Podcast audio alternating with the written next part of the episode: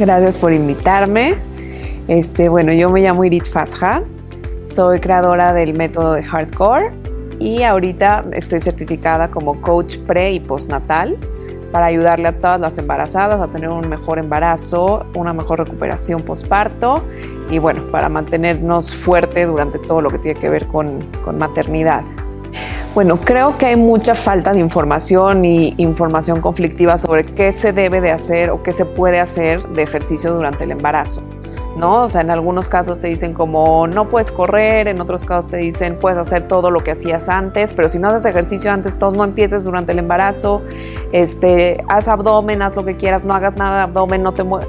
Bueno, el punto es de que yo decidí que ya era suficiente, que ya la ciencia avanzó lo suficiente como para tener claridad en el asunto y decidí certificarme. Y así fue como me enteré que lo más importante para hacer en el embarazo es ejercicio de fuerza.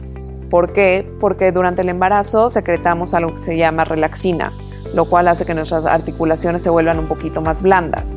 Esto va a permitir que el bebé pase, que nos anchemos, que cosas que son muy importantes, pero lo que sucede es que conforme vamos creciendo durante el embarazo, vamos subiendo de peso y vamos cargando más peso poco a poco y nuestras articulaciones están laxas. Entonces, si nosotros no trabajamos en nuestra fuerza, ¿qué sucede? Que se empiezan a presionar más las articulaciones y no tenemos masa muscular que nos ayude. Es súper importante, si no hicieron nada de fuerza previo al embarazo, claro que pueden empezar durante el embarazo. Es una época muy importante para cuidar nuestro cuerpo y para crear masa muscular, que nos va a ayudar también después en la recuperación pero todos los dolores en el embarazo, como el dolor de espalda baja, el dolor de la ingle, el dolor del ligamento redondo que está aquí en la panza, sí se puede evitar o se puede mitigar trabajando en nuestra fuerza y creando masa muscular. Así que si no habías hecho ejercicio nunca, pues bueno, no, no te metas a un reto de yo qué sé o hacer dos horas de ejercicio al día. Con que hagas 20 minutos dedicados a crear masa muscular y hacer fuerza, está más que perfecto y puedes ver muchísimos beneficios en, cómo te sientes, tanto en energía como en dolores de espalda. Ahora, la parte del abdomen, ¿qué sucede? Ahí sí, a partir del segundo trimestre o a partir de que te empieza a salir la panza, no recomendamos hacer ni abdomen, ni planchas, ni torsiones. ¿Por qué? Porque conforme va creciendo el bebé y todo lo que está dentro de nosotros, este tejido que junta a, los músculos del abdomen, al transverso abdominal, se empieza a expandir, ¿no? Para darle cabida al, al bebé. Pero si nosotros hacemos crunches o planchas o torsiones, metemos más presión intraabdominal y este tejido se empieza a estirar más de lo que debería. Eso es lo que crea la diástasis abdominal severa. Durante el tercer trimestre de embarazo, todas vamos a tener algún tipo de diástasis porque es lo normal, porque es lo, necesario para que nuestro bebé quepa. Pero si nosotros aparte le metemos esa presión, la recuperación va a ser mucho peor. ¿Por qué? Porque este tejido se empieza a adelgazar mucho. Imagínate que es como slime, ¿no? Entonces, entre tú más le, le, jalas, jalas, jalas, jalas, jalas, se va haciendo más delgadito. ¿Y qué pasa con los músculos del abdomen, con las paredes del músculo? Se van separando y entonces queda este agujero acá que se llama diástasis. ¿Y qué puede causar? Muchas llegan al curso que doy, que ahorita les platico un poco, porque tienen como esta pancita, ¿no? Que les queda al final. Dice, ya estoy flaca, ya me quedan mis jeans, ya regresa mi peso, pero esa pancita no se va. Bueno, esa pancita sí puede ser señal de, diástasis, pero lo peor de todo es que nos afecta en la postura, nos afecta en los dolores de espalda, nos afecta en la digestión, porque toda la fuerza que perdimos aquí adelante, de que el músculo no está, no está junto, se nos va a la espalda y cargamos y hacemos todo el esfuerzo con la espalda. Por eso es que es tan importante cuidarnos el abdomen. No le va a pasar nada al bebé si haces abdominales, si haces crunches. No es por eso, es por ti.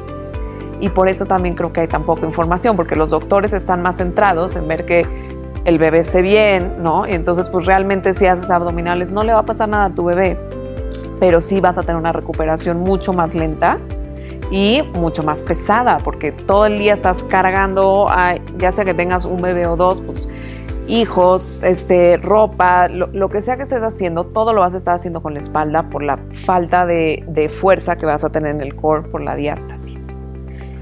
Ahora, me gustaría platicar un poquito sobre qué es el core, porque creo que también hay muy poca información, ¿no? Normalmente creemos que el core son los cuadritos, ¿no? Esta parte del abdomen.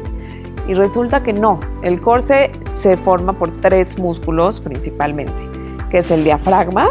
Supongamos que el core es una lata, ¿no? El diafragma va a ser la, la tapa luego todo el transverso abdominal que va desde la columna hasta la línea alba y está el piso pélvico, el piso pélvico es la base del core, es lo que sostiene nuestra columna, es lo que sostiene varios de nuestros órganos.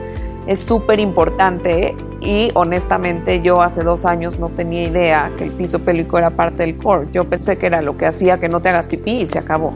¿no? Y oíamos de los kegels, que aprietes el, ahí el agujerito donde te, dan ganas de hacer pipí lo sueltes y con eso ya vas a tener un piso pélvico sano.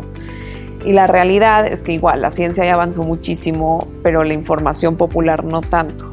Y por eso creo que es muy importante que todas sepan que al trabajar el core hay que trabajar el piso pélvico, porque es la base, es súper importante. Entonces, el piso pélvico está formado por cuatro paredes.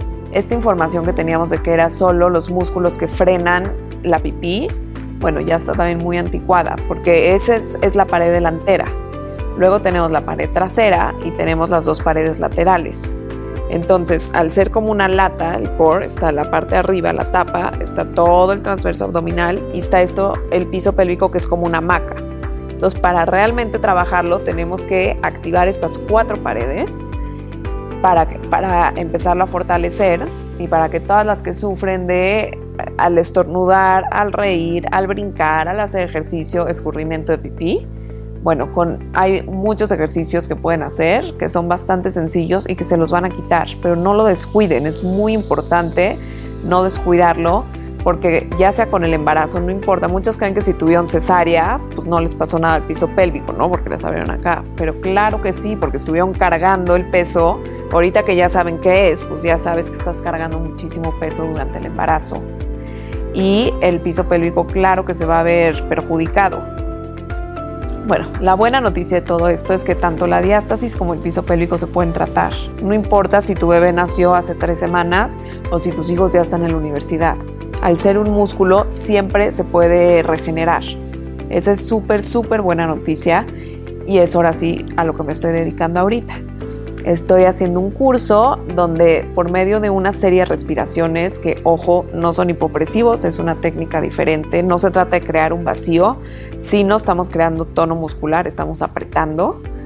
Logramos que esta diástasis se vaya cerrando poquito a poquito, que el piso pélvico se fortalezca y, y con sesiones cortitas de 30 minutos durante 6 semanas podemos ver un cambio enorme en nuestra postura, en los dolores de espalda, en la apertura que tenemos, en qué tan profunda está este, esta apertura y el tejido que dañado está.